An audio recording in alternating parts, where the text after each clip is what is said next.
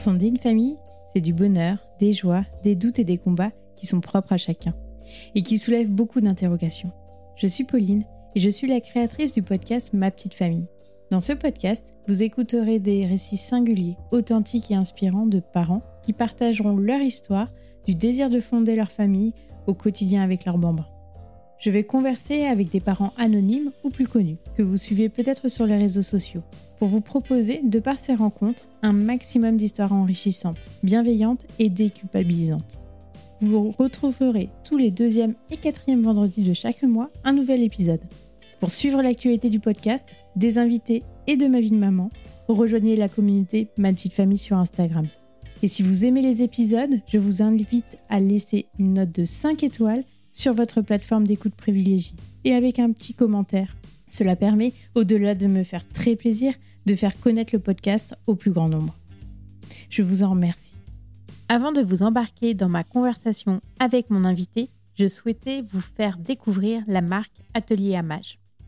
Vous cherchez un cadeau de naissance unique et pratique La gamme d'accessoires de pierriculture proposée a été conçue pour le quotidien des parents vous serez séduit par les motifs intemporels et spécialement dessinés pour la collection. La personnalisation des pièces est faite en Bretagne. Vous êtes sûr de faire plaisir avec un cadeau unique réalisé avec amour. Rendez-vous sur atelier-amage.fr pour en savoir plus. Maintenant, place à l'épisode. Bonne écoute. Bonjour Eugénie, merci beaucoup d'avoir accepté euh, de témoigner de ton histoire euh, au micro Ma Petite Famille. Bonjour Pauline. Est-ce que tu peux te présenter, dire qui tu es, d'où tu viens, de qui est composée ta famille et qu'est-ce que tu fais dans la vie? Alors, je m'appelle Eugénie, j'ai 36 ans, je suis euh, mariée depuis 12 ans, j'ai deux garçons, un qui a 11 ans et le deuxième qui a 5 ans. J'ai eu un parcours professionnel un peu large, on va dire. C'est-à-dire que je suis passée un peu par toutes les étapes. J'ai fait à la base une école de commerce. J'ai travaillé dans les ressources humaines. Je suis partie après plus dans une orientation en tant qu'auxiliaire de puère. Voilà, infirmière. Puis je suis revenue après aux ressources humaines. Donc actuellement, je suis responsable RH et en changement professionnel important puisque j'ai repris des études pour être pédopsie de par l'histoire euh, qu'on va raconter, euh, on comprendra mieux ma démarche peut-être de, de ce changement. Génial. Et sur les réseaux, j'ai vu que tu avais fait une petite. Euh, tu es créatrice aussi. Alors oui, j'ai également une petite marque de bijoux que j'ai fait pendant le Covid puisque je m'ennuyais. Du coup, j'ai créé Gisou Gisèle euh, pendant le Covid.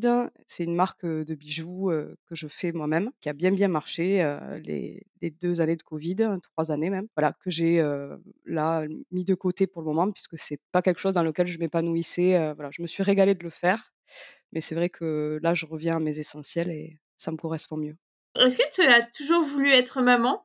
Alors, j'ai toujours voulu être maman. J'ai une petite anecdote à ce sujet. En fait, j'ai un grand frère qui a 7 ans de plus que moi, qui venait régulièrement pendant les vacances, puisque c'est mon demi-frère, et qui un jour m'a posé la question, je devais avoir 4 ans, qu'est-ce que tu veux faire, Eugénie, dans la vie? Moi? Ben, Je veux être maman. voilà. Donc en fait, j'avais, j'ai eu des poupons en pagaille. Les Barbies, c'était pas trop mon truc. J'ai gardé mes poupons jusqu'en sixième avec la table langer et tout dans ma chambre. Donc je pense qu'aujourd'hui, euh, ça se verrait plus trop. Euh, voilà, donc ça a toujours été un, souhait de ma part. Quand euh, j'étais ado, il y avait une, fille qui, est tombée enceinte à 19 ans. Moi, je devais en avoir 14, quelque chose comme ça. Et puis je comprenais pas trop parce que tout le monde disait ah non mais tu te rends compte, elle est enceinte à 19 ans, c'est très jeune, etc., etc. Puis moi dans la tête je me disais mais ça doit être génial, j'aimerais trop être enceinte à 19 ans. Donc oui, oui, ça a toujours été un souhait important et, et puis ben, quand j'étais avec mes poupons, je me voyais avec quatre enfants à la base.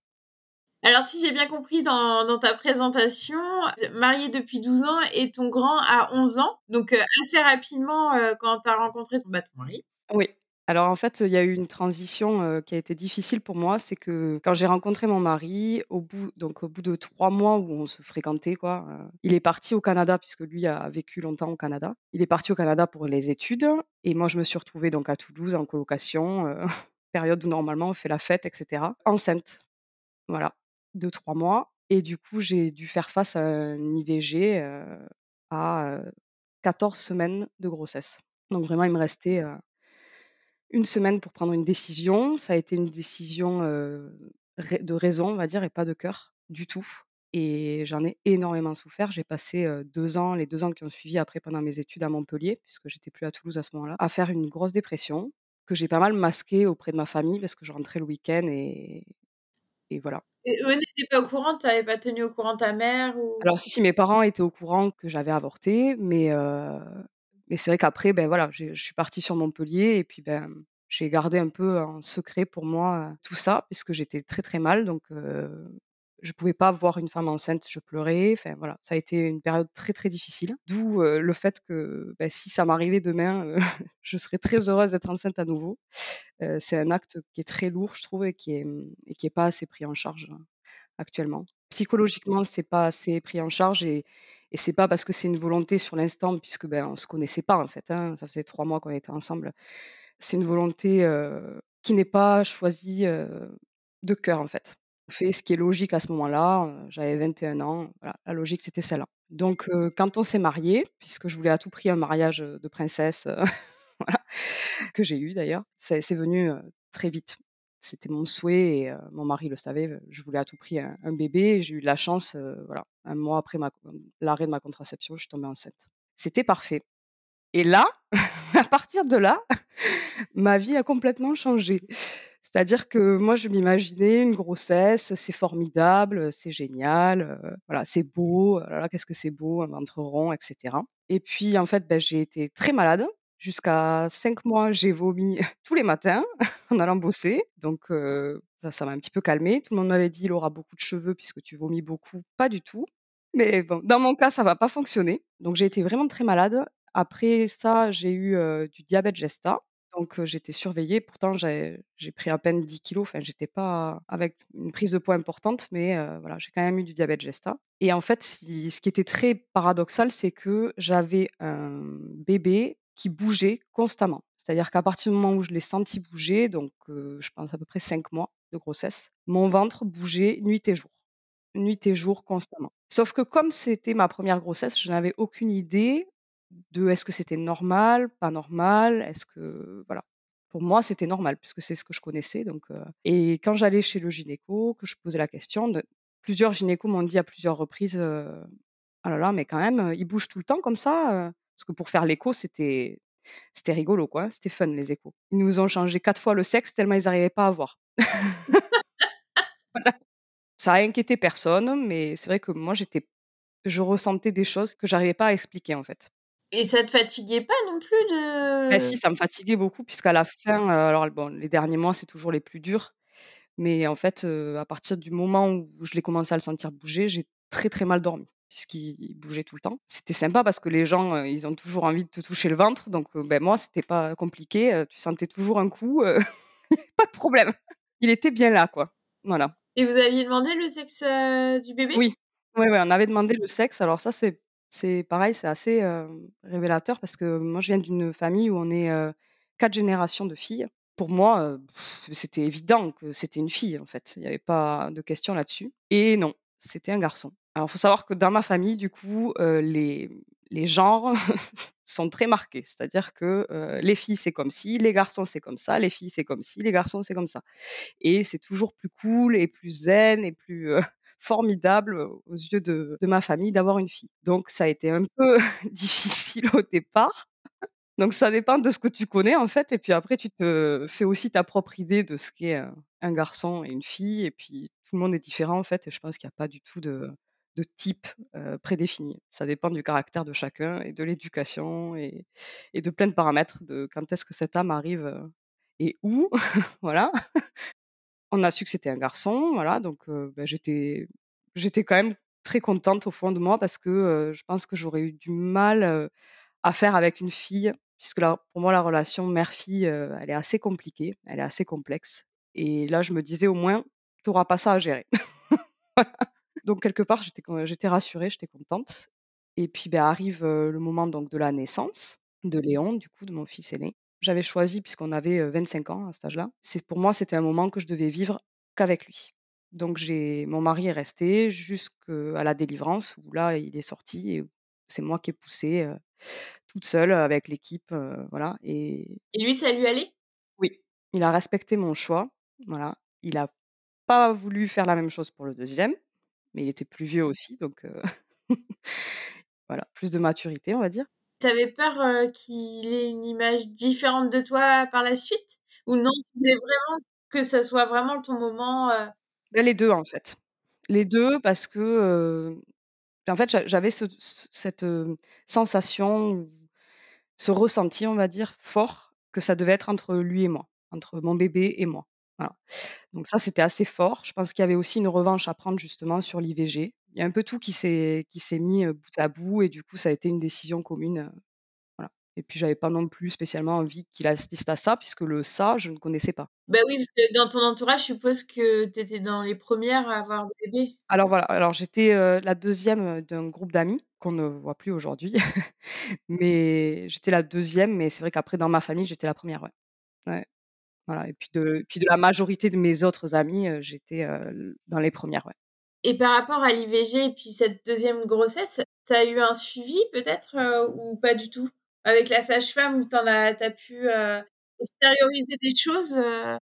À ce moment-là, ça a pas été très compliqué pour moi parce que c'était tellement ce que je voulais que, en fait, si on avait pu me dire, heu: «Tu es enceinte, hop, le bébé est là», mais j'aurais été la plus heureuse, en fait. J'attendais qu'un truc, c'était de l'avoir avec moi.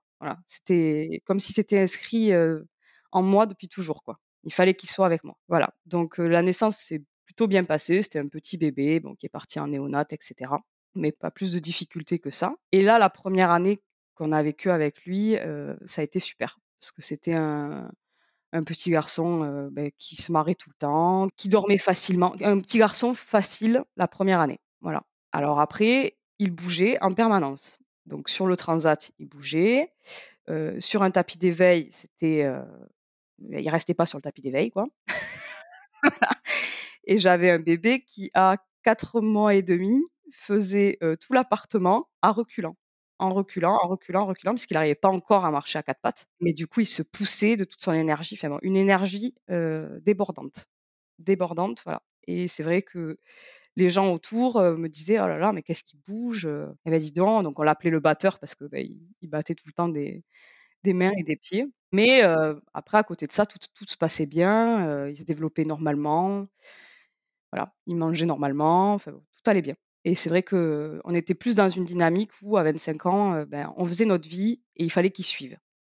Voilà, donc quand on sortait et ben, il était dans des petits apparts puisque les potes avaient pas encore d'enfants et dans la pièce à côté et puis il dormait et puis nous, on faisait la night, heu, voilà, mais il fallait qu'il nous suive, c'était notre notre façon de voir, les choses à ce moment-là et et à l'âge de 11 mois, il a marché. Déjà, la moyenne, je crois que c'est 15, heu, ou 14?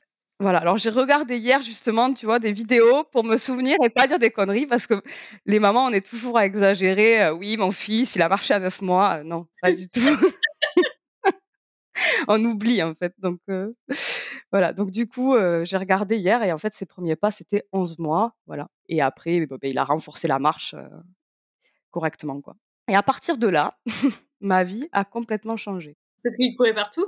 Parce qu'il courait partout, donc heu, à partir du moment où il a eu les appuis solides pour pouvoir marcher, il ne marchait pas, il courait. Si tu veux, à ce moment-là, c'est devenu un quotidien infernal, mais vraiment infernal. C'est-à-dire que tu n'avais pas une minute de répit, c'est ce qu'on appelle le lait sur le feu à côté, tu as le temps de voir bouillir. Là, tu n'avais pas le temps d'anticiper les bêtises qu'il pouvait faire. C'était sans arrêt. C'est-à-dire que tu avais le dos tourné 30 secondes, il faisait une bêtise. Voilà, donc c'était, de l'ordre de, «Je te sors toutes les affaires d'un placard», mais ça, c'est pas grave. J'arrive à décoincer, tu sais les, mmh, ce qui bloque les portes, voilà, tous les trucs sécurisés et cetera. Ben, moi, j'avais j'avais mis, je ne sais pas combien de de sécurité dans les prises, dans voilà, tout, partout, quand j'ai compris, le personnage et même ça, il arrivait à me les enlever. Donc il était assez, vif d'esprit, quoi, il a toujours été vif d'esprit. C'était un bébé, heu, quand tu lui parles, tu sentais qu'il comprenait vraiment ce que tu dis, heu, voilà, qu'il y avait une une dimension assez profonde, heu, dans son regard et que, heu, c'était pas juste des sons, enfin, qu'il percevait pas juste les sons ou la figure maternelle en tant que telle. Tu sentais qu'il comprenait vraiment ce que tu disais, mais bon, ça c'est pas pour autant qu'il a arrêté de faire des bêtises. Et là, le pédiatre te dit rien. Enfin, Alors, le pédiatre ne me dit rien. Et il faut savoir qu'on a la, la chance, c'est plus qu'une chance, c'est vraiment, euh, moi je dis, c'est ma fée, euh, ma bonne étoile, parce que euh, la marraine de mon mari est pédiatre sur Marseille. Donc, Elisabeth, si tu passes par là, je t'embrasse. Elle a été, mais d'une aide, plus que d'une aide en fait. Ça a été un soutien colossal pour nous dans ce parcours-là. Donc c'est pour ça aussi que je voulais témoigner parce que tout le monde n'a pas la chance d'avoir une Elisabeth dans sa vie. Et elle donc est sur Marseille, elle est pédiatre, elle est spécialisée dans les troubles neuro et elle, est aussi présidente de l'AFPA, donc c'est euh, l'association euh, pour les soins ambulatoires pédiatriques de France. Elle a vu donc Léon à plusieurs reprises. Donc elle a vu Léon euh, très peu de temps après sa naissance et puis elle a vu Léon à huit mois et puis à chaque fois qu'elle voyait Léon, elle a toujours pris le temps de de l'examiner, de voir comment il fonctionnait, etc. etc. Et c'est vrai qu'à ces huit mois, bon, euh, elle a commencé à me dire, euh, mais bon, à ce moment-là, tu tu l'entends pas vraiment. Et puis elle y est allée avec des pincettes puisque c'est quelqu'un de, très douce et qui fait attention de ne pas blesser, etc., qui a, vraiment de l'empathie pour les autres. Elle a commencé à me dire, euh, alors comment tu le trouves, toi? Tu trouves qu'il bouge beaucoup Comment ça se passe? Ça se passe bien? Mais à ce moment-là, il avait que huit mois. Et c'était pas la période la difficile pour nous. Donc ça allait. Donc pas d'inquiétude. Et puis on la revoit pour les. En fait, il se passe un, événement assez important, c'est que Léon sort de la douche un soir, passe au niveau d'une commode, donc là il avait 18 mois, et il y avait de la monnaie sur cette commode. Il prend une pièce de 20 centimes et il l'avale. Et il s'étouffe. Mon mari était dans la cuisine, donc lui panique complètement dit qu'est-ce que tu as fait, qu'est-ce que tu as fait, qu'est-ce qui se passe, euh, etc. L'enfant devient violet. Donc moi j'étais à la salle de bain, le temps que j'arrive, donc ça prend. Quand je le raconte, c'est toujours pareil. Hein, euh, ça s'est passé en quelques minutes, euh, quelques secondes, mais ça nous paraît une éternité. Donc le temps que j'arrive, voilà. Et à ce moment-là, moi j'étais à l'école d'auxiliaire de puère, donc je venais d'être formée au geste de secours. Et je vois mon fils totalement bleu, qui n'arrive plus du tout à respirer. Donc là, je commence à le prendre contre moi et à faire la technique d'Emlich qui est de taper en fait dans l'estomac très fort en maintenant l'enfant contre soi. Et puis je tape une première fois doucement et là, je repense à, pardon, ça m'émue toujours. Je repense à, l'examinateur qui nous dit euh, soit vous lui cassez une côte, soit il meurt. Qu'est-ce que vous choisissez? Et donc là, je prends toutes mes forces et donc je tape trois fois, et au bout de trois fois, la pièce de 20 centimes sort de sa bouche. Il vomit, voilà, il reprend son souffle, et il est de nouveau avec nous. Donc là, la mise en danger est tellement importante, on en arrive à, un stade tellement compliqué que je commence à prendre conscience qu'il y a un réel problème, un réel danger, puisque bien sûr, les accidents domestiques, ça arrive, on sait que c'est ben, malheureusement les accidents les plus mortels chez les enfants, hein, chez les 0-3 ans, mais mais là, je me dis, il y a vraiment quelque chose qui est pas normal. C'est pas normal qu'on n'arrive pas à, comprendre comment il fonctionne, qu'il soit tout le temps dans cette provocation constante, dans cette recherche de limites toujours plus. donc à ce moment-là, j'appelle Elisabeth justement, qu'on voit quelques mois, quelques semaines après, et qui m'explique que mon fils doit sûrement avoir un trouble neurologique, mais que c'est très difficile en France de pouvoir détecter ces troubles avant l'âge de 6 ans puisque pour pouvoir mettre des mots et des diagnostics sur ces troubles-là, il faut que l'enfant sache parler, que l'enfant connaisse les lettres, que l'enfant ait pu passer, on va dire, par la petite section, moyenne section, grande section, maternelle, etc., avoir fait un parcours complet pour avoir évalué aussi ses capacités scolaires, et que je vais galérer. Voilà. Elle m'annonce clairement que je vais galérer et que je vais être incomprise de beaucoup, beaucoup, beaucoup de gens, que je risque de, mmh, de perdre confiance en moi, confiance en mes capacités d'être maman, que ça risque de dessouder mon couple, de creuser un fossé entre nous. Alors voilà, elle y met les formes, mais elle m'explique concrètement le parcours par lequel je vais passer. Donc à ce moment-là, j'y crois pas du tout. enfin, j'entends hein, ce qu'elle dit, mais je me dis, ok, elle a raison. Bon, il a sûrement un trouble neuro, très bien, mais bon, mais non, c'est pas possible, ça va passer, et puis de toute façon, on va faire ce qu'il faut, puis ça va s'améliorer. C'est pas une maladie, voilà. C'est pas une maladie incurable, donc ça va, forcément s'améliorer. Et là, s'en suivent donc de l'âge de deux ans, jusqu'à, je vais essayer de raccourcir, on va dire, le temps pour que ça puisse rentrer dans le podcast.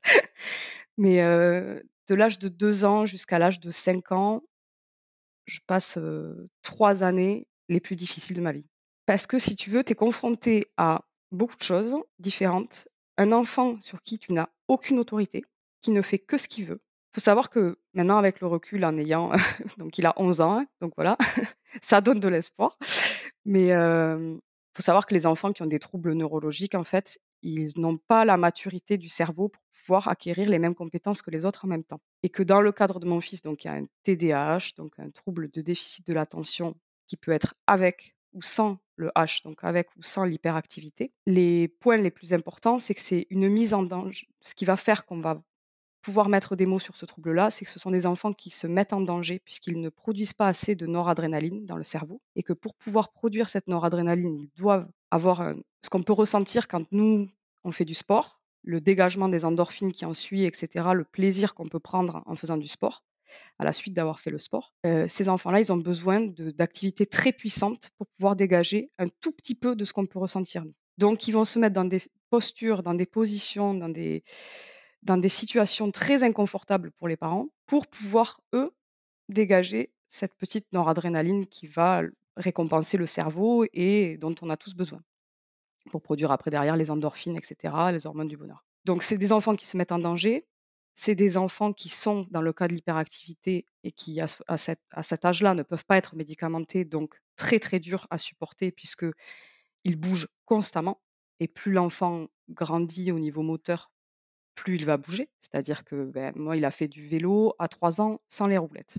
Euh, c'était un enfant avec la draisienne, c'était juste ingérable. C'est-à-dire que moi, j'ai des souvenirs de sorties tous les dimanches en draisienne avec lui, où l'enfant se monte sur la draisienne, trace, vraiment c'est le terme. Et il ne s'arrête pas au passage piéton. C'était l'enfer. J'ai passé trois ans de ma vie à courir derrière lui, à ne me soucier que, d'une seule chose, en fait, c'était de savoir qu'est-ce qu'il était en train de faire. Tu l'avais mis à la crèche ou Alors, il a été gardé en crèche. Il a, il a eu une nounou qui l'a gardé la première année, donc c'était l'année la plus cool, on va dire, donc ça va. Et après, derrière, à la crèche, j'étais convoquée très régulièrement parce que, bah, il, comme il a beaucoup. En fait, il y a une immaturité du cerveau sur certaines choses et une maturité sur d'autres. Donc, tout ce qui est moteur était prononcé, c'est-à-dire que c'était un enfant qui était très à l'aise avec son corps, avec la motricité, etc. Et au niveau relationnel, les difficultés sont très grandes. Donc, il tape, il mord toute la crèche. Voilà, ça continue à la maternelle jusqu'à la fin de la maternelle, où tu en viens, si tu veux, à fuir les parents de l'école parce que ben, ton enfant tape tous les autres, pousse tous les autres, euh, troue les leggings de je ne sais pas combien de, petites filles, n'a pas de copains. Donc, tu n'es pas dans ce cercle de parents euh, où, ton fils est invité aux anniversaires, etc., etc. Tu ne connais pas ce monde-là. Donc, tu, es extrêmement seul, en fait, parce que euh, tu ne peux partager ça avec personne. Donc, c'était aussi la démarche pour laquelle je voulais à tout prix faire ce podcast-là, c'est qu'il faut en parler il faut essayer de faire comprendre aux autres parents que l'enfant est en cours de diagnostic, a des différences, etc. Alors après, c'est c'est pas entendable par tout le monde. Il y aura toujours des gens qui jugeront. Il y aura toujours des gens qui auront un avis du type, je le dis parce que je l'ai tellement entendu, de toute façon, les parents sont trop laxistes. De toute façon, ça se voit, elle est complètement dépassée par son gamin, elle sait pas le gérer, vraiment, c'est un enfant roi. Ou alors, c'est, ça peut être aussi, moi, ça a été aussi ces jugements-là dans ma famille, c'est-à-dire que pour mes parents, le démarrage, c'était quand même qu'on n'était pas assez dur, qu'on n'était pas assez sévère, et qu'une petite fessée, une gifle de temps en temps, ça fait de mal à personne. Ça, après, voilà, c'est des, des différences, je pense, générationnelles beaucoup. Nous, on, a, on avait heureusement cet accompagnement à côté par la marraine de mon mari qui nous disait quoi faire. Donc, on a commencé à faire des choses où tu te dis, là, je rentre dans des trucs, dans quoi je vais, je sais pas, comment je m'en sors, je sais pas.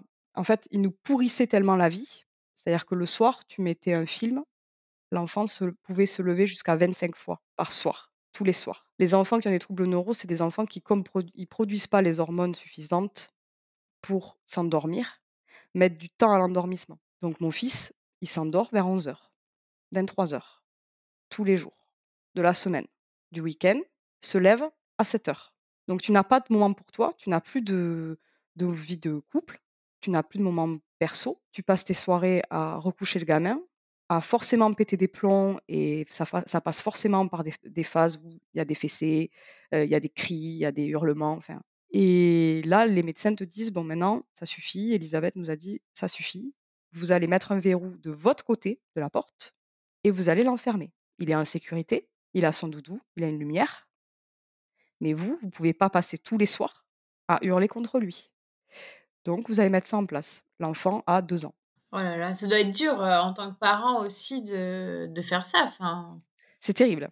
C'est terrible parce que tu le fais et les enfants au, au démarrage comprennent pas ce qui se passe en fait.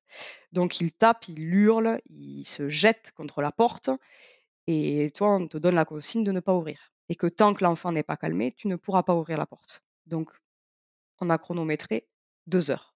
Mais petit à petit, voilà, tous les soirs tu le fais, tous les soirs, etc., etc. Et puis en fait, euh, entre-temps, on déménage, on remet euh, ces mêmes règles, on applique les mêmes choses, on essaie de faire avec ce qu'on a, puisqu'à ce moment-là, on n'a rien d'autre en fait. Euh, moi, je vais voir une psy à ce moment-là qui me dit juste que ben oui, mon enfant, il doit avoir des soucis, mais que bon, de toute façon, il est trop jeune, on peut pas savoir.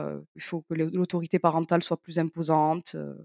Quelque chose qui sert pas à grand chose en fait. Et on finit par continuer à, suivre les conseils d'Elisabeth à la carte.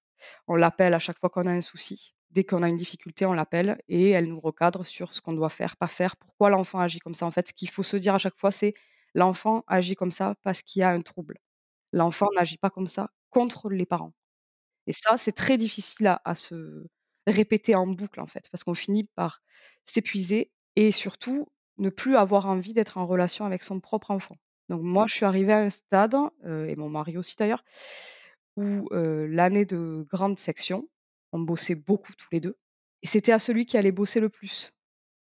Parce que plus on bossait, en fait, plus on évacuait ce problème-là, plus on sortait de notre maison, et c'était celui qui va rentrer le soir le plus tôt qui va devoir gérer les crises, les cris, les coups, les voilà. Donc on est parti dans un cercle à un moment donné euh, vicieux, c'est que on se renvoyait la balle de ben, c'est toi qui rentres, non, c'est toi qui vas rentrer plus tard, etc. Puis même, on en vient à se dire, ben, en fait, si on divorce, ça serait bien, non? Parce que comme ça, tu l'as une semaine, et puis la semaine d'après, c'est moi qui l'ai. Puis comme ça, j'ai une semaine pour souffler. Tellement c'est invivable, tellement c'est ingérable. Tous les moments sont gâchés par l'enfant. Et là-dessus, votre couple, il a, il a surmonté? Non, le couple, il a clashé plusieurs fois des gros, gros clashs du type vraiment, bon, on va se séparer vraiment, quoi. Là, c'est bon, c'est stop. Donc, il y a eu des pauses, il y a eu, il y a eu des périodes où, on ne se parlait plus, où chacun faisait un peu sa vie, c'est-à-dire, moi, je sortais de mon côté, il sortait du sien. on se noyait pas mal dans le boulot, en fait, et le reste du temps, même les week-ends, ils étaient quand même calés sur les amis, etc., le, groupe de le groupe d'amis de, l'époque qui en fait n'aidait pas parce que ce qui aide à ces moments-là, c'est d'avoir quelqu'un qui en face de soi qui comprenne totalement ce qu'on vit. Et ce que je me suis rendu compte avec le temps, c'est que la seule personne, du moins les seules personnes habilitées à comprendre les parents dans ces moments-là, c'est forcément des paramédicaux ou des gens qui vivent la même situation avec des enfants qui ont eu un diagnostic, etc. ou des paramédicaux. Mais tout l'environnement familial ou amical qu'on peut avoir autour, si c'est des gens qui n'ont pas vécu ça, ne peuvent pas comprendre. Ils peuvent être dans l'empathie, ils peuvent être bienveillants, mais comme c'est un handicap qui est invisible, l'enfant est beau comme tout, blond aux yeux bleus, tout va bien, il pète le feu, il parle hyper bien, il a un langage soutenu à trois ans, scolairement, il n'y a pas de souci. Ben, les gens ne peuvent pas, ne voir l'autre côté du miroir. Surtout que l'enfant, en fait, se décharge quand il est dans un environnement sécure. Donc l'enfant se décharge toujours plus qu'avec ses propres parents que chez les grands-parents qui vont dire mais attends avec moi ça il ne le fait pas je ne comprends pas mais oui parce que il est suffisamment intelligent pour comprendre que là il va pas y avoir la réponse adaptée à son comportement donc il va garder, il va bien l'enfouir le comportement et puis il le ressortira le soir à 20h quand maman viendra le chercher. Donc euh, non, on est passé euh, par 4-5 euh, années de grosses galères où l'important dans ces moments-là, c'est d'être accompagné, que ce soit au niveau du couple, avec un psychologue de couple, une thérapie de couple, un soutien, extérieur. Même si on peut se dire qu'en fait, on est dans cette spirale où on a le temps de rien, on n'y arrivera pas, que tout est sombre en fait et qu'on ne s'en sortira pas, que la seule solution c'est de se séparer, que la seule solution c'est que de toute façon c'est de mettre la tête dans le guidon et puis de se dire on verra plus tard. Il faut à tout prix essayer de se poser et de mettre en place un planning où le couple doit avoir une soupape une fois par mois avec un accompagnement, avec une thérapie. Parce que sinon, c'est effectivement la, descente aux enfers. Pour ce qui est de l'enfant, c'est pareil. Comme c'est très difficile de faire suivre les enfants pour ces troubles-là, d'avoir une détection, on peut amener les enfants chez des professionnels, chez des psychologues, des pédopsies, etc. Le soutien principal, c'est que le parent en tant que tel, le parent qui s'occupe le plus de l'enfant, euh, soit accompagné également. Parce qu'on en vient à des phrases où moi j'ai eu la chance d'avoir des amis, notamment une amie en particulier, euh, donc euh, Soumia, si tu m'entends, c'est pour toi, à qui je peux dire je l'aime plus. C'est mon fils, je l'aime plus, je le supporte plus. Je, te jure, je l'aime plus. Là, demain, je pourrais le donner à quelqu'un d'autre. Ma vie serait 100 fois mieux, en fait. Je retrouverais une liberté, je serais plus en train de galérer. Voilà, je pourrais faire ce que je veux. Je pourrais aller manger au resto, comme toutes les familles, avec un gamin qui s'assoit au resto. Et je ne suis pas regardée comme si j'avais un enfant handicapé à table. Et là, c'est ça qui est terrible, en fait. C'est que par moments, on en vient à vouloir. Moi, je disais des fois, mais j'aurais aimé que ça se voit sur sa gueule. J'aurais aimé que son visage, ça se voit tellement. J'aimerais que les gens comprennent, en fait. Voilà. Je me disais, il lui manque une main. Tout le monde va le plaindre tout le monde le plaindrait. Tout le monde dirait Mon Dieu, le pauvre enfant, il va pas pouvoir faire de vélo, il va pas pouvoir conduire, etc. Mais en fait, c'est la même chose. Il lui manque de la noradrénaline dans son cerveau et ça produit des réactions qui sont complètement différentes de ce qu'on peut appeler un enfant ordinaire. Donc, ma vie, elle est basée autour de ça, autour du handicap. Voilà. Parce que c'est un handicap. c'est vrai que c'est des mots euh, durs hein, et forts et que je pense au fond de toi, tu l'aimeras toujours. Bien sûr. Mais c'est vrai que sur le coup, je. Mais sur le coup, et puis ce qui est terrible, c'est que tu te le dis, tu le ressens, et ça, c'est pas comme quand ton enfant, je peux comparer à mon deuxième par exemple, qui, voilà, aujourd'hui j'ai un peu plus de recul en ayant eu deux. Ah, des fois il me gonfle, il m'agace, il est pénible, voilà je me dis, ah, je serais bien là, tranquille, sur un transat au soleil, en train de siroter mon, mon tranquille, là. Non, je peux pas. Ça, ça n'a rien à voir. C'est-à-dire que ça, c'est juste un, passage, un épuisement, une fatigue de l'enfant. Là, c'est plus profond que ça. C'est-à-dire que l'enfant te provoque constamment. D'accord Il est dans des troubles oppositionnels compulsifs. Il est tellement dans la provocation constante que tu finis par te dire qu'en fait, il te veut du mal. Ton propre enfant, il est là pour te nuire. Voilà t'en viens dans un, dans un cercle comme ça, quoi. Et ça, c'est terrible parce que l'enfant a 5 ans. On parle d'un enfant de 5 ans. Comment un enfant de 5 ans peut arriver à te nuire? Voilà, donc nous, on a eu des, phases où il mettait le feu à des boîtes de mouchoirs. Donc, tu te retrouves à te dire qu'il va te foutre le feu à la baraque. Son petit frère est arrivé, donc il avait 5 ans et demi. Donc, ça s'est plutôt bien passé par rapport à ce que j'imaginais tu voulais quand même euh, agrandir la famille, enfin, malgré les difficultés. Euh. Mon mari plus que moi. Moi, quand j'ai su que c'était un autre garçon, ça a été très difficile. Parce que pour moi, la seule chose que je connaissais, c'était mon fils aîné. Et je me suis dit, en fait, je vais ça va être la même chose. Je vais repasser par la, même chose. Et j'étais pas prête à revivre ça, à donner autant d'énergie, à être, euh, à être confrontée à ça. Donc ça a été très difficile, mais bon, au final, aucun enfant n'est pareil. Donc ça a été un petit bonheur d'agrandir la famille avec Marius, bien sûr. Et ça a été bien vécu au départ par Léon. Et puis progressivement, il a commencé en fait à, ben, au lieu de nous nuire à nous, nuire à son frère. Donc faire des, des expérimentations sur son frère. Donc un matin, il a pris un bouchon de bouteille en plastique qu'il a brûlé, le tour du bouchon en plastique, et qu'il est allé poser sur le front de son frère. Donc ça, ça, je te donne la plus, tu vois, l'anecdote la plus, la plus hard. Alors va expliquer ça après aux, gens autour de toi, c'est sympa. Ça s'est, un peu porté plus sur son frère du coup. Euh, donc l'équilibre de départ a été difficile à trouver. Aujourd'hui, euh, aujourd'hui ils sont, ils sont très différents, mais ils se complètent. Et le deuxième permet à l'aîné en fait de comprendre ce que c'est l'empathie, d'expérimenter des choses, mais avec un accompagnement bien sûr psy, euh, et d'expérimenter ce que c'est la fratrie et à quel point c'est important d'être euh, là l'un pour l'autre. Euh, cette chance qu'il peut avoir, puisque pour lui, ce que je te disais tout à l'heure, c'est que le relationnel est très compliqué. C'est un enfant qui jusqu'en CM1 n'était pas invité aux anniversaires. Qui, l'invitation aux anniversaires, j'y tiens, tu vois, parce que c'est vraiment le point clé, c'est-à-dire que c'est là où les parents rencontrent les autres parents, où tu peux parler un peu plus que devant l'école, cinq minutes, où t'es pas forcément, et puis il n'y a pas forcément tous les parents en fonction du boulot aussi. Oui, puis même tu te dis, ah bah il est, enfin, il est invité, donc il doit être un peu aimé, enfin voilà. Exactement, c'est un signe, un curseur, on va dire. Voilà. Donc euh, voilà, il a, il, a, il a mis beaucoup, beaucoup de temps à se faire des copains, à être accepté. Euh, c'est arrivé très tardivement, en CM1. Il a été médicamenté donc à partir du, du CP, parce que du coup, tu peux passer tous les tests euh, neuro à partir du CP. Ce que tu as fait faire alors Ce qu'on a fait faire, ouais. Nous, on l'a fait juste un petit peu avant, on a eu de la chance, euh, voilà, par un neuropédiatre.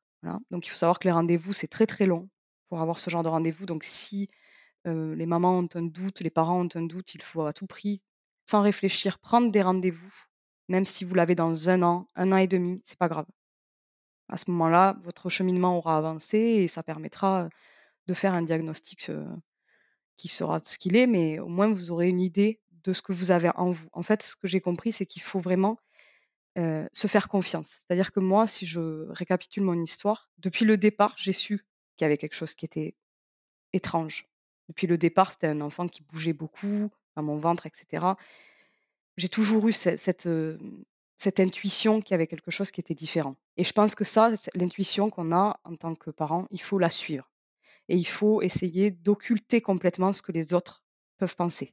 Ce qui est très difficile parce que on a tendance à écouter ben, beaucoup sa mère, les amis qui ont des enfants, qui sont passés par là avant, etc. Et, et moi, en fait, ça m'a ça m'a pas spécialement aidé, ça m'a plus perdu qu'autre chose. C'est-à-dire que ça m'a remis en question moi. Alors qu'à ce moment-là, ce qu'il faut, c'est justement prendre confiance en soi.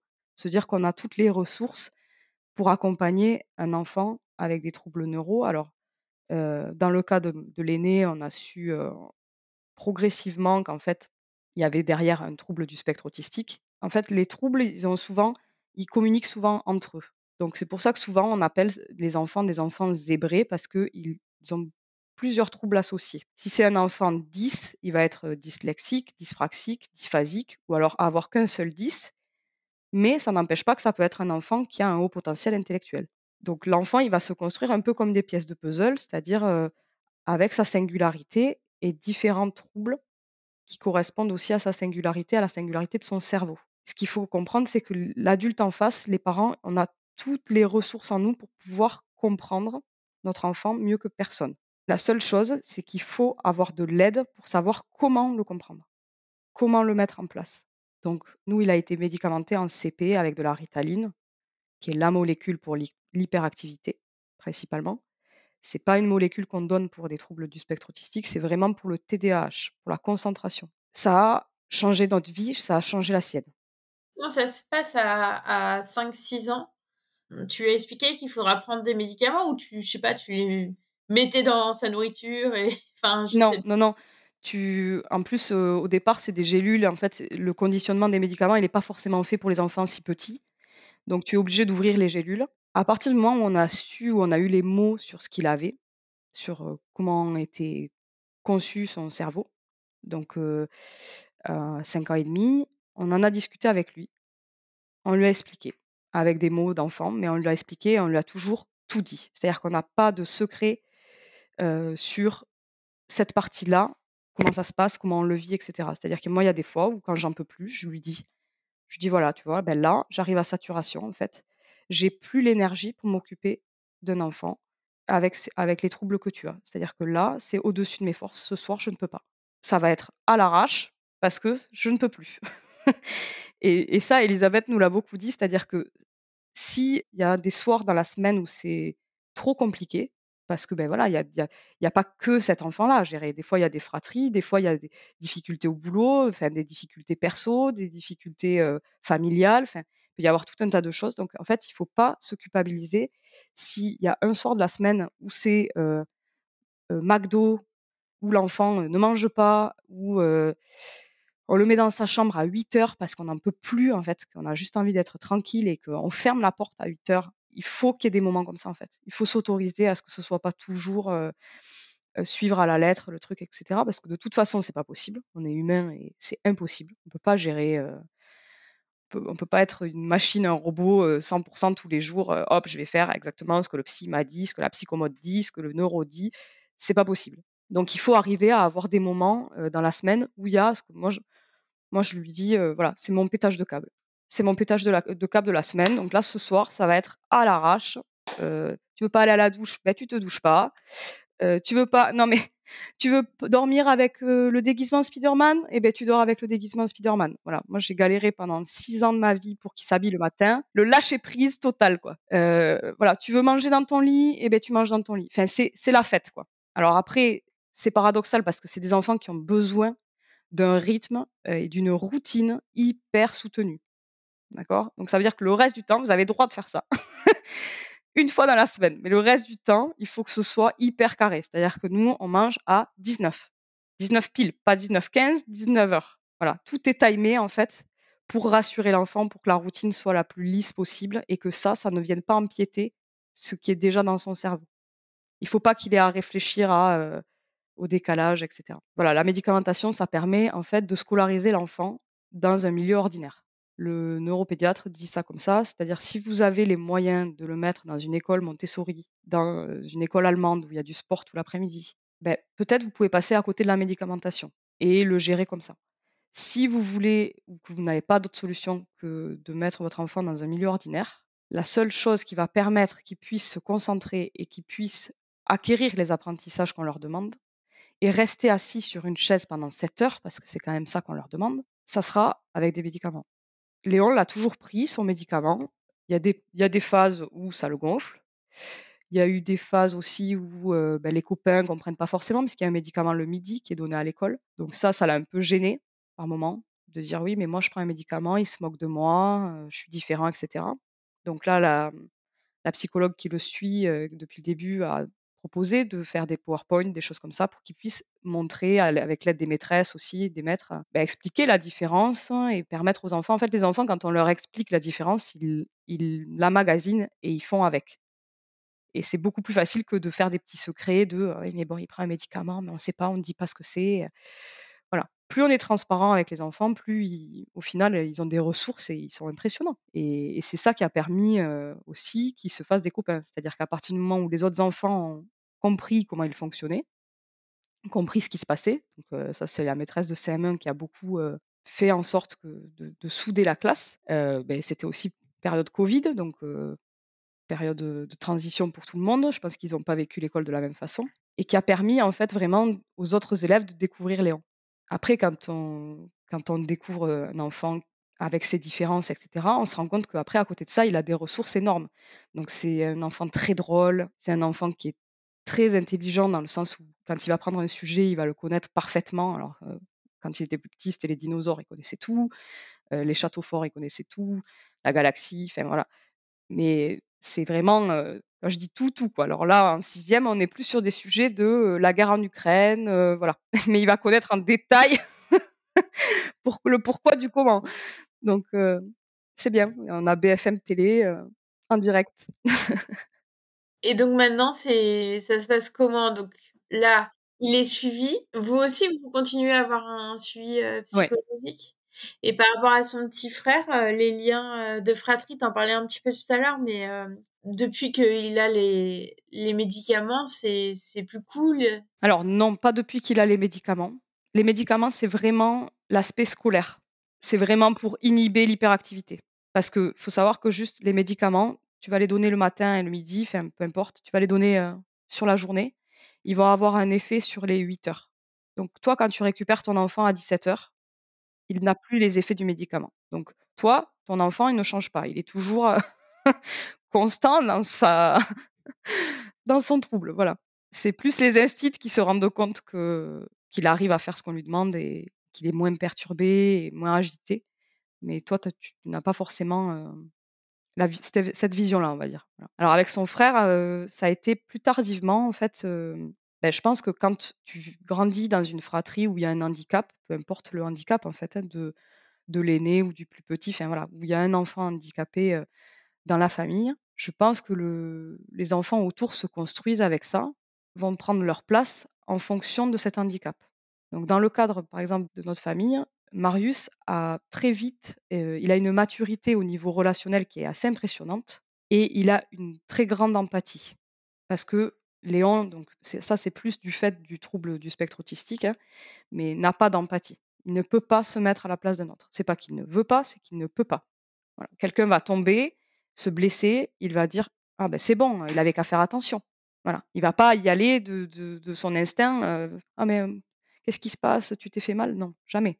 Donc son frère, lui, c'est l'inverse. Il a vraiment pris cette place de, il sent, il ressent très vite si Léon est disponible pour jouer avec lui ou pas, puisque c'est un enfant qui est quand même très solitaire, qui a besoin d'être seul, qui a besoin de jouer seul, qui a besoin de s'isoler. Enfin voilà, c'est quand même la partie autiste de, son trouble fait que il y a quand même une grande partie du temps où il aime être seul. Donc ça a été difficile au départ pour son frère de comprendre qu'il le rejette pas, mais qu'il a besoin de ce temps-là en fait, parce que pendant longtemps il s'est senti rejeté. Et oui, parce qu'il voulait pas jouer avec lui. Donc il joue pas avec moi, voilà. Et puis après il y a eu la phase aussi où Marius a dû composer, c'est-à-dire qu'ils ont quand même six ans de différence. Il s'est adapté très vite à des jeux de grands, ça je pense que c'est le cas dans, beaucoup de fratries. Et Léon va construire quelque chose, va jouer, mais seul. C'est-à-dire que dans sa tête, il est seul. Et Marius vient à côté avec ses personnages, ses trucs, et essaye d'entrer en interaction avec lui dans le jeu. Il y arrive très bien, beaucoup mieux que nous. Et puis, bon, ben voilà, ils ont. Des fois, c'est 15 minutes, une heure. Plus ils grandissent, plus le temps où ils jouent ensemble est fort. Mais il va aussi se mettre en retrait quand il faut se mettre en retrait. C'est-à-dire qu'il y a un moment où il comprend que son frère est plus apte à jouer avec lui, où il a besoin d'être tout seul. Donc je trouve que le lien se renforce en grandissant surtout. Ce qui est, fou, c'est que le lien qu'il y a entre eux aujourd'hui, Marius est capable à 5 ans et demi d'expliquer ce qu'a son frère. Et du coup, des fois, il vient, il me dit non, mais là, Léon, maman, tu sais, il, il est pas bien, il est en crise. Ou euh, il a, de toute façon, il veut plus jouer avec moi, il a besoin d'être tout seul. Donc, il sait mettre des mots maintenant sur euh, voilà l'état de son frère à un moment T. Et c'est souvent lui d'ailleurs qui aide quand même beaucoup euh, dans le sens où les enfants TDAH ou les enfants TSA, c'est des enfants qui procrastinent. Donc, c'est des enfants qui ne voient pas le temps passer sur les tâches du quotidien. Donc, le brossage de dents, la douche, l'habillement, ranger des vêtements, etc. C'est très, très, très difficile. C'est des, des, des moments clés de la vie de tous les jours qui sont une bataille quotidienne en fait. Et le fait d'avoir un second qui n'est pas là-dedans, ça stimule le premier pour faire les choses. Ça le tire vers le haut dans le sens où, bon, il y a quand même ce truc, mon frère se brosse les dents. Bon, je vais pas rester, bon, ok, je tourne en rond, mais je vais quand même devoir y aller, quoi. Que quand il était tout seul, là, là c'était, c'était l'enfer. on n'avait aucune prise.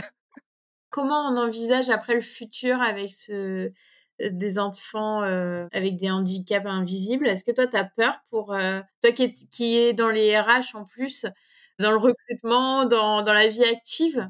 Je dirais que la période entre le CP et le CE2, les trois ans, là, où ils commencent à avoir des apprentissages scolaires, donc on commence à rentrer dans le vif du sujet d'un enfant qui lit, qui écrit, etc. Là, j'ai eu des grosses crises d'angoisse avec des gros passages à vide je me demandais souvent mais qu'est-ce que je vais faire de ce gamin? Qu'est-ce qu'on va faire de cet enfant? Comment, comment ça va se passer?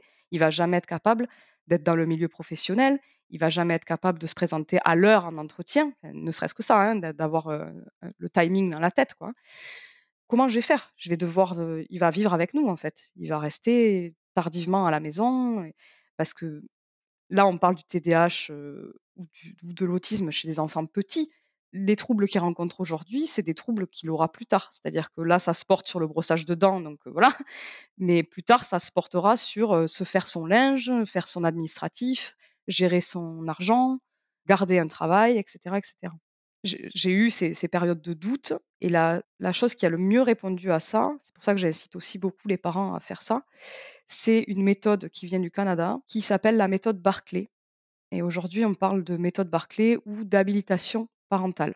Donc ça, c'est quelque chose qu'on trouve comme support chez les psys, psychologues, pédopsies, etc., qui mettent en place en fait des groupes de parents pour former les parents. Alors, c'est vrai que je trouve ça dommage, mais bon, on va former les parents d'enfants qui ont des troubles neuraux à cette méthode. En fait, cette méthode, elle est applicable avec tous les enfants. Et on devrait mettre cette méthode à la portée des parents de n'importe quel enfant, en fait. Que l'enfant, ait un handicap ou qu'il n'en ait pas, cette méthode, elle devrait être apprise par tous les parents. C'est une méthode qui se fait en 10 séances. Alors, nous, dans notre cas, c'est des séances où l'intervenante, donc la psychologue, euh, voit une dizaine de couples en même temps. Donc, tu te retrouves dans une salle avec 10 familles, enfin 10 parents, divorcés, pas divorcés, enfin, tout, voilà, hein, la vie, quoi. Et elle va apprendre aux parents pendant ces 10 séances comment tu peux tourner l'éducation de ton enfant au quotidien pour que ta vie ne devienne pas un enfer. Je ne sais pas si tu as vu le film La vie est belle. Mmh.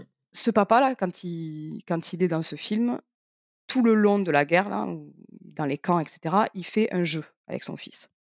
Et il lui fait penser que la vie est un jeu. Bon. Mais les enfants, ils ont besoin de ça. Ils ont besoin que la vie soit un jeu. En fait, pour adhérer le plus possible aux règles, et ça, c'est très français. C'est-à-dire que nous, en France, on est beaucoup basé sur les règles. Tu as le droit de faire ça, tu n'as pas le droit de faire ça. Ça, ça se fait, ça, ça ne se fait pas en public, etc., etc. Donc, on est tout le temps en ambivalence avec l'enfant de tu peux, tu ne peux pas. Et souvent, en plus, c'est pas, pas français, mais c'est le cerveau qui est fait comme ça. On va marquer le négatif et pas le positif.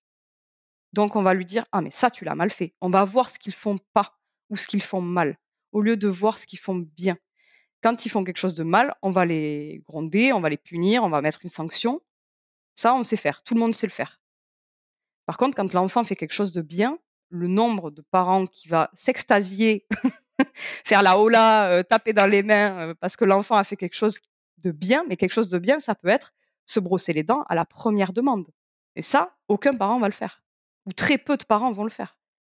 Alors qu'en fait, le cerveau, va retenir trois fois plus facilement quelque chose de positif que quelque chose de négatif. Donc, cette méthode Barclay, ça t'apprend tout ça. Ça te permet de, centraliser, en fait, tout ce que tu peux améliorer dans ton quotidien à travers des choses très simples. C'est des, voilà, des petites techniques, comment tu, m'as demandé quelque chose. Par exemple, je, je vais en citer une qui est facile à faire. Quand tu t'adresses à un enfant, tu ne peux pas lui demander plusieurs choses en même temps. C'est-à-dire, on rentre de l'école, on ouvre la porte d'entrée. Tu peux ranger ton cartable, tes chaussures, t'enlever le manteau et aller te mettre les chaussons? Dans ma phrase, il y a cinq infos. L'enfant, il ne peut pas retenir cinq infos. C'est pas possible en fait. Et comme il va en faire peut-être que deux sur les cinq, ben nous, l'adulte, on va lui dire ben, Attends, je t'ai demandé ça, ça, ça, ça, et tu l'as pas fait comme au boulot en fait. Tu n'en as fait même pas la moitié, c'est nul. Non, méthode Barclay, ça va être on rentre à la maison, donc déjà dans la voiture. On rentre à la maison, j'aimerais que tu puisses enlever ton manteau et tes chaussures dans la buanderie. Première étape. L'enfant rentre, il range son manteau et ses chaussures dans la buanderie. Deuxième étape, ça serait bien que tu te laves les mains. Mais c'est une info à la fois, en fait. Il faut que l'enfant ait le temps d'emmagasiner l'info. Et du coup, comme il fait, ben, on renforce le positif. Super. Tu as mis ton manteau et tes chaussures au bon endroit. Je suis super contente. C'est top. Voilà. Donc, cette méthode-là, elle apprend tout ça et elle apprend aussi à ne pas se projeter. Aujourd'hui, voilà, il a 11 ans, ça fait 11 ans que je, que je vis ça. J'en suis plus en fait à me dire qu'est-ce qu'il va devenir. Je me dis qu'il y a de la place pour tout le monde, que si il est né avec ces troubles-là, c'est pour qu'on en apprenne quelque chose, que de plus en plus, en plus, on entend parler de, des troubles neurologiques chez les enfants. Donc, quelque part, il y a peut-être le, cerveau humain qui se transforme aussi, hein, et pour plus tard, on ne sait pas. Et je me dis que l'important pour moi aujourd'hui, c'est de faire en sorte que j'ai un enfant qui soit un adulte conscient de qui il est, conscient de ce qu'il aime, parce que ça c'est très difficile pour eux de se positionner sur quelque chose, et que si déjà il arrive à faire quelque chose qu'il aime, oui, ça serait gagné. Voilà, je serais heureuse. Non, mais c'est vrai, en plus, je pense que même au-delà de, de l'handicap, je pense que tous les parents, euh, si on, notre enfant fait ce qu'il ce aime après dans la vie, euh, ça nous met en joie. Et peut-être le plus dur, comme tu disais. Alors là, en plus, Léon a son, handicap, mais... Le plus dur, c'est de lâcher prise, en fait. J'essaie de ne plus avoir d'exigence. Voilà. Parce que je pense qu'on a tendance à, forcément tout le monde, j'aimerais qu'il ait un bon métier, qu'il gagne bien sa vie, euh, qu'il ait un couple heureux, euh, qu'il ait des, enfants, parce que comme ça j'ai des petits-enfants, etc. Euh, oui, bien sûr, tout le monde aimerait ça. Mais ça, c'est le monde des bisounours. Donc, moi, depuis 11 ans, je suis redescendue du monde des bisounours. Et je me dis, que vraiment, si j'arrive à faire en sorte qu'il touche du doigt, que ce soit un métier, une passion, que parmi tout ce que je peux lui faire découvrir, etc., il arrive à, trouver quelque chose dans lequel il se sent bien, voilà, dans lequel il, trouve, même si c'est pas forcément financier, je veux dire, même si on sait que c'est des, c'est des enfants qui vont faire beaucoup de boulots différents, qui vont avoir du mal à se poser, qui, de toute façon, c'est à peu près 30%, 30%, 30%. C'est-à-dire que les troubles neuro, il y a 30% des adultes qui arrivent à vivre avec et du coup ont des vies plutôt ordinaires, vont arriver à garder un emploi, etc. Et je pense que je fais partie de ces 30% qui se sont adaptés en fait, hein, parce que notre génération, ça n'existait pas. On ne parlait pas de tout ça. Et en fait, donc tu as 30% qui s'adaptent, qui apprennent à se connaître et qui font avec. Tu as 30% qui vont faire des métiers à risque, donc pompiers, gendarmes, GIGN, voilà, des métiers où il y a de l'adrénaline, soit en parachute, escalade, des métiers vraiment de sportifs où, il va y avoir une certaine adrénaline pour justement arriver à compenser ce qui manque dans le cerveau. Donc souvent, c'est des personnes qui ont des troubles neuro qui font ce genre de métier. Et les 30 autres pourcents, je suis désolée de te l'apprendre, Pauline, mais c'est les gens qui sont en milieu carcéral. Voilà. Mais c'est souvent des enfants qui n'ont pas été pris en charge et dont les parents n'ont pas pu faire tout ce travail-là. Et est-ce que tu as été accompagné, euh, bah, je sais pas, par des aides ou bah, des structures Alors, il y a deux modes de fonctionnement en France. C'est que soit tu vas auprès des CMP, donc c'est des centres médicaux psychologiques, donc ça, c'est c'est plus quand la maîtresse, les maîtresses voient que l'enfant va pas très bien, etc., ou qu'il y a des soucis, ils vont te faire passer par ce cursus-là. Mais les CMP, il faut savoir que c'est un an et demi d'attente. Très très long. Et quand tu es dans ce registre-là où ton enfant, tu vois que ça va pas, qu'il faudrait le faire diagnostiquer ou qu'il faudrait commencer des séances de psy, etc., c'est très compliqué d'attendre un an et demi. C'est moi j'ai moi pas pu attendre en fait. Hein. Donc je me mets à la place des autres qui sont comme moi, qui peuvent pas attendre. Donc il faut savoir que tu peux, toi, de ton côté, prendre un rendez-vous, soit avec une pédopsychologue, donc une psychologue spécialisée pour les enfants. Euh, tu peux prendre rendez-vous avec une pédopsychanalyste ou avec un pédopsychiatre, donc médecin psychiatre spécialisé pour les enfants, ou un neuropédiatre. Donc ces quatre spécialités-là, sur ces quatre thèmes-là, tu devrais arriver à trouver autour de chez toi euh, un des quatre qui est dispo pour diagnostiquer l'enfant. Une fois que le diagnostic il est posé, en fonction du diagnostic, tu vas pouvoir mettre en place plusieurs suivis. Donc ça peut être des suivis psychologiques, ça peut être des suivis avec une éducatrice spécialisée, ce qu'on appelle de l'habilité sociale. Donc ça, c'est vraiment des cours d'une heure où souvent des groupes de 4-5 enfants avec des problématiques différentes où l'éducatrice reprend avec eux bah, le jeu, c'est des enfants qui ont une timidité extrême, arriver à progresser sur la timidité. Voilà, ça va permettre en fait aux enfants d'être en petit comité et de travailler ensemble, puisqu'ils sont quand même dans un contexte après où ils sont tous ensemble. Donc tu vas avoir ça, tu vas avoir de la psychomotricité, tu vas avoir donc ce qu'on disait tout à l'heure la méthode Barclay, etc. Donc tout ça, ça a un coût énorme parce qu'il faut savoir que le moindre test, euh, que ce soit un test de QI, un test WISC, ADOS, ce que je te dis là, ça parle peut-être pas, mais tous les tests pour euh, déceler euh, des troubles, c'est de l'ordre entre 400 et 500 euros. Et ensuite, les séances de suivi, c'est pareil, c'est pas remboursé par la sécurité sociale. Il y a quelques mutuelles qui vont prendre jusqu'à 150 euros par an. Ça te fait à peu près trois séances. D'accord Mais en trois séances, on n'aura rien réglé. Toutes les séances, c'est entre 40 et 60 euros selon où tu te situes en France, qui ne sont pas prises en charge par la sécurité sociale. Donc, la seule façon que tu as d'avoir des aides, c'est d'avoir un diagnostic de poser. En fonction de ce diagnostic, d'aller sur la MDPH de ta région ou de ton département. Donc les sites souvent c'est mdph.fr 31 ou 84, ou voilà, numéro de ton département, et de faire un dossier MDPH. Le dossier MDPH, il permet plusieurs choses. Il permet de faire reconnaître l'enfant avec un handicap, si effectivement, le, donc le TDAH, c'est considéré comme un handicap.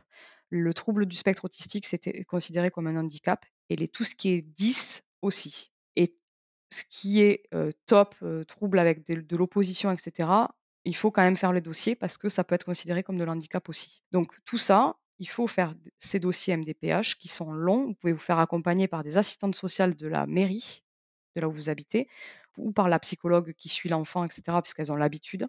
Le dossier, une fois qu'il est fait, parce que c'est quand même lourd, permet deux choses. D'avoir une aide financière. Donc ensuite, la MDPH de la région ou du département va vous verser une somme par mois.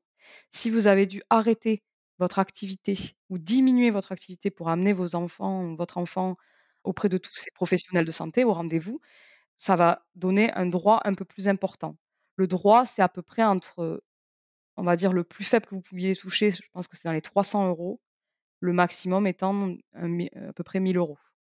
Voilà, 1000 euros, c'est un enfant lourd avec des handicaps lourds, un autisme lourd à gérer. Alors, lourd à gérer, ça ne veut pas dire lourd qui se voit, attention. Hein. C'est lourd dans la prise en charge, parce que ça peut être un enfant, quand on le voit comme ça, on a l'impression qu'il va très bien. Donc voilà, donc ça c'est important parce que ben, c'est quand même 300 ou 500 euros par mois vont permettre de financer et de vous aider à payer tous les, mmh, tous les professionnels de santé qui bossent autour de l'enfant. Sans ça, c'est sur vos propres deniers et là c'est beaucoup plus compliqué. Quoi. Donc c'est important de faire cette démarche pour voir si vous y avez droit ou pas. On est dans un pays dans lequel on a ce droit.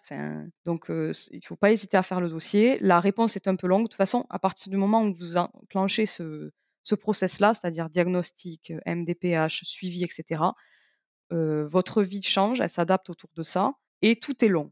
Donc, il faut prendre, avoir de la patience, prendre ça comme quelque chose de sur du long terme. À un moment donné, ça va porter ses fruits. Vous aurez une réponse positive avec une aide financière à la clé, etc., etc.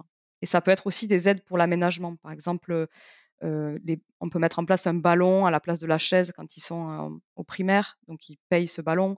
On peut mettre en place tout ce qui est tablette ou ordi, parce que si l'enfant a trop de difficultés au niveau de l'écriture, donc en accord avec les maîtresses. Donc ça, c'est toute la première partie. La deuxième partie, c'est que votre enfant, quand il est reconnu à la MDPH, au niveau scolaire, les instituteurs institutrices, toutes les personnes qui vont être autour de lui dans sa scolarité sont obligées de tenir compte de l'handicap de l'enfant. Donc, s'il doit partir plus tôt parce qu'il a des prises, parce qu'il a des rendez-vous médicaux, il part plus tôt. Il n'y a pas de problème. La continuité mmh, de l'école se fait. Ils sont obligés de vous fournir ce que l'enfant doit faire le lendemain, etc. Les devoirs, tout ça. Si l'instituteur ou l'institutrice ne comprend pas le handicap, et que le handicap nécessite par exemple un ballon à la place de la chaise. Il est obligé de l'accepter. S'il y a des sorties scolaires, des choses compliquées à réaliser, que l'enfant ne supporte pas le bruit, dans le cas de Léon c'était ça, qu'il a des bouchons aux oreilles, qu'à tel moment de la journée il faut lui mettre les bouchons parce que c'est des activités de groupe. À tel moment de la journée il faut enlever les bouchons puisque l'enfant va travailler tout seul. Voilà, tout ça, l'instituteur, enfin, les profs sont obligés de le mettre en place. Et ça donne aussi droit, dans le cadre où c'est des enfants qui ont des difficultés à suivre scolairement, que ce soit pour écrire, pour lire, etc., c'est qu'avec cette possibilité-là que vous pouvez demander un accompagnement avec une AESH, donc une référente de scolarité qui va l'aider quelques heures semaine, plusieurs jours, voilà, qui, qui va vraiment prendre en charge son handicap. C'est génétique? Donc, ce qu'on appelle les les troubles neurologiques du développement, donc les TND, qui concernent euh, l'autisme, l'hyperactivité, le les troubles de l'attention. Ça peut être des TOP, donc des enfants avec des, troubles de l'opposition.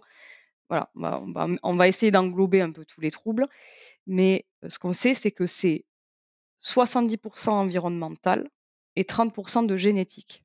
Parce que ces chiffres-là ne veulent rien dire. C'est-à-dire, qu'est-ce qu'on met derrière environnemental?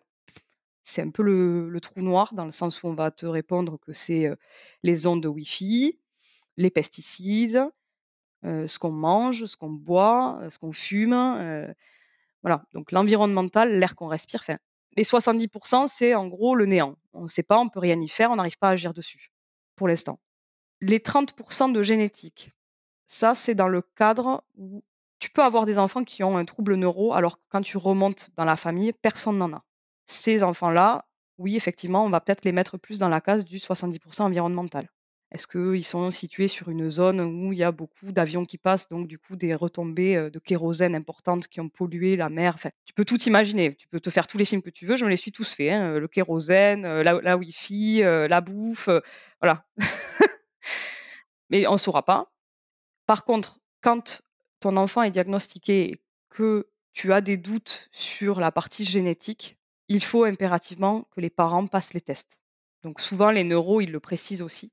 Parce que, en fait, c'est récent, c'est-à-dire que la médecine évolue et ceux qu'on appelait avant, euh, que ce soit par exemple les bisus dans nos classes au collège, euh, moi je suis de 87, donc euh, voilà, ou les, les cancres, la, la génération de nos parents par exemple, ces enfants-là, en fait, ils devaient sûrement avoir des troubles neuraux. Sauf que on, c'est difficile de remonter pour savoir qui en est la base ou qui en est la source. Donc, quand on a un doute sur, l'enfant, on peut regarder les parents. Comment se poser la question? Ben, Comment moi j'étais petite? Donc ça, c'est très difficile d'y répondre parce que en tant que si moi je demande ça à mes parents, mes parents vont me dire mais non, mais tu étais une enfant sage, tu euh, t'as pas posé de problème, sauf à l'adolescence, tu as fait ton pétage de plomb comme tous les ados. Enfin voilà, tu as eu ton bac, euh, enfin il n'y a pas eu de souci. Oui, mais en fait, la vraie question qu'il faut se poser, c'est à soi. Comment j'étais réellement? Qu'est-ce que j'ai comme souvenir? Euh, Moi, plus je creuse, plus je me rends compte qu'en fait, j'étais très stressée par les transports. J'allais faire pipi dix fois avant de partir, euh, de prendre la voiture. Euh, j'avais des, j'avais beaucoup, beaucoup de mal à m'endormir le soir. J'avais tous les soirs, j'avais mal au ventre. Je disais à mes parents tous les soirs, j'ai mal au ventre, j'ai mal au ventre. J'avais toujours un truc. C'était très anxiogène pour moi de dormir je me suis beaucoup cherchée, même euh, au niveau professionnel. Ben voilà, j'ai fait RH, j'ai fait ci, j'ai fait ça, euh, j'ai eu plein de jobs euh, qui n'ont rien à voir les uns avec les autres. Donc en fait, tout ça, ça m'a fait me questionner en me disant, ben il faut que je regarde de mon côté, et mon mari a fait la même chose de son côté. Et en fait, quand on regroupe les deux, on se rend compte que à nous deux, ben on a beaucoup de similitudes sur les troubles neuro et que c'est pas étonnant en fait que notre fils soit comme ça. Mais c'est bon à savoir, je pense, parce que c'est vrai que les parents qui se posent des questions, peut-être que voilà, il y a... ils peuvent trouver des, réponses aussi en eux. Euh. Oui, mais encore une fois, encore une fois, faut, se... ça demande à se faire confiance et à pas et à occulter en fait ce que les gens disent de soi. Il faut se connaître à fond, il faut écrire beaucoup, essayer d'avoir des souvenirs, de se rappeler qu'est-ce que je faisais, qu'est-ce que je faisais pas, est-ce que, est-ce que j'étais plutôt comme ci, est-ce que j'étais plutôt comme ça? Moi, par exemple, le, relationnel, ça, de l'extérieur, ça n'a pas pu paraître comme quelque chose. Comment dire, j'étais une, petite fille qui était invitée aux anniversaires, qui avait des copines, voilà, qui a toujours été dans des groupes de, copines, d'amis, etc. De l'extérieur, on peut se dire, bah non, il n'y a pas de souci. Mais après, c'est pareil. Le genre, c'est-à-dire qu'on est une fille ou un garçon, les troubles neuraux ne se manifestent pas du tout de la même façon une fille avec un TDA, parce que souvent les filles n'ont pas le H, n'ont pas l'hyperactivité, ce sont des petites filles qui vont avoir une vie quasiment standard. La seule chose qu'on va, pouvoir déceler, c'est si elle est trop dans la lune, ce qu'on appelle dans la lune, quoi, ou si, par exemple, elle a des difficultés relationnelles, très peu de copines, etc. Mais ça va être très dur jusqu'à l'âge adulte de déceler une fille TDA. Donc l'idée, c'est voilà, je sais qu'au niveau relationnel, je pense que même mes parents, on dirait qu'il n'y avait pas de soucis. Alors qu'en fait, moi, je me suis toujours sentie dans des groupes de, copines, etc., mais même à la petite école, hein, au primaire, pas à ma place. J'avais jamais eu l'impression d'avoir ma place. De, j'avais une meilleure amie, mais d'une année sur l'autre, ça changeait. c'était pas stable, quoi. Et puis ça a continué après beaucoup plus fort ben, la période 16 16-30 ans, hein, puisque moi j'ai décidé après, plus tardivement, de, de, rompre avec certaines amitiés sur le tard, en fait, au moment où j'ai compris comment je fonctionnais, de quoi j'avais besoin et de qui fallait que je m'entoure. Et à ce moment-là, j'ai gardé vraiment mon cercle très très proche, qui me connaît vraiment et qui sait que j'ai cette petite part de folie neurologique, euh, tu vois, euh, voilà, qui, qui sait comment je fonctionne, qui a des très hauts, des très bas, et qui accepte aussi beaucoup euh, ben, mes enfants avec leurs différences, parce que ça c'est pas facile de garder des amitiés solides avec des gens qui ne le vivent pas, mais qui ont cette cette empathie-là. Je pense notamment aux Charlottes qui sont souvent avec moi au téléphone, etc. et qui comprennent sans jugement ou sans donneuse de leçons en fait. Moi, c'est surtout ça, c'est ah, ne vous laissez pas donner des leçons par des gens qui ne vivent pas la même chose que vous et qui ont des avis sur, sur quelque chose qui en fait qu'ils ne maîtrisent pas, qu'ils ne connaissent pas. Voilà. C'est très c'est trop facile de dire oui, mais bon, tu sais, oui, ton enfant il oui, d'accord, OK, tu as eu le diagnostic, il est TDAH, il est TSA, il est HPI, il est ce que vous voulez. Oui, mais bon, ça va, enfin, je veux dire, ça va passer quoi. Oui, fait, ou, bon, ça va. Moi, je l'ai eu ce week-end, je l'ai gardé, je l'ai vu à l'anniversaire d'un tel. franchement, ça a l'air d'aller. Hein. Ça, surtout pas, quoi. Les, vous laissez pas démonter par rapport à un truc comme ça. Sortez la tête haute en vous disant, mais moi, je sais. Et si les gens ne le comprennent pas, qu'ils aillent se faire voir. Vraiment. Qu'ils aillent se faire voir. Voilà. Il faut s'entourer des, des, bonnes personnes. Tant pis s'il y en a moins, mais il faut que les gens autour de soi soient vraiment compréhensifs par rapport à ça, parce que c'est ce qui aide, en fait. Moi, je sais qu'aujourd'hui, j'ai beaucoup moins d'amis, mais les amis que j'ai, euh, je peux l'appeler là n'importe quel moment en disant bah, Tu vois, là, j'ai envie de le trucider, j'en peux plus, je m'en sortirai jamais, j'arriverai pas à l'élever, ce gamin. Voilà, les gros moments de doute que j'ai et tout ça, et je sais ce qu'elle va me répondre, je sais qu'elle va, elle va me conforter dans le fait que elle va me redire tout ce que j'ai fait, en fait. Elle va me redire, mais attends, tu rigoles ou quoi? Tu as réussi à faire ci, tu as réussi à faire ça.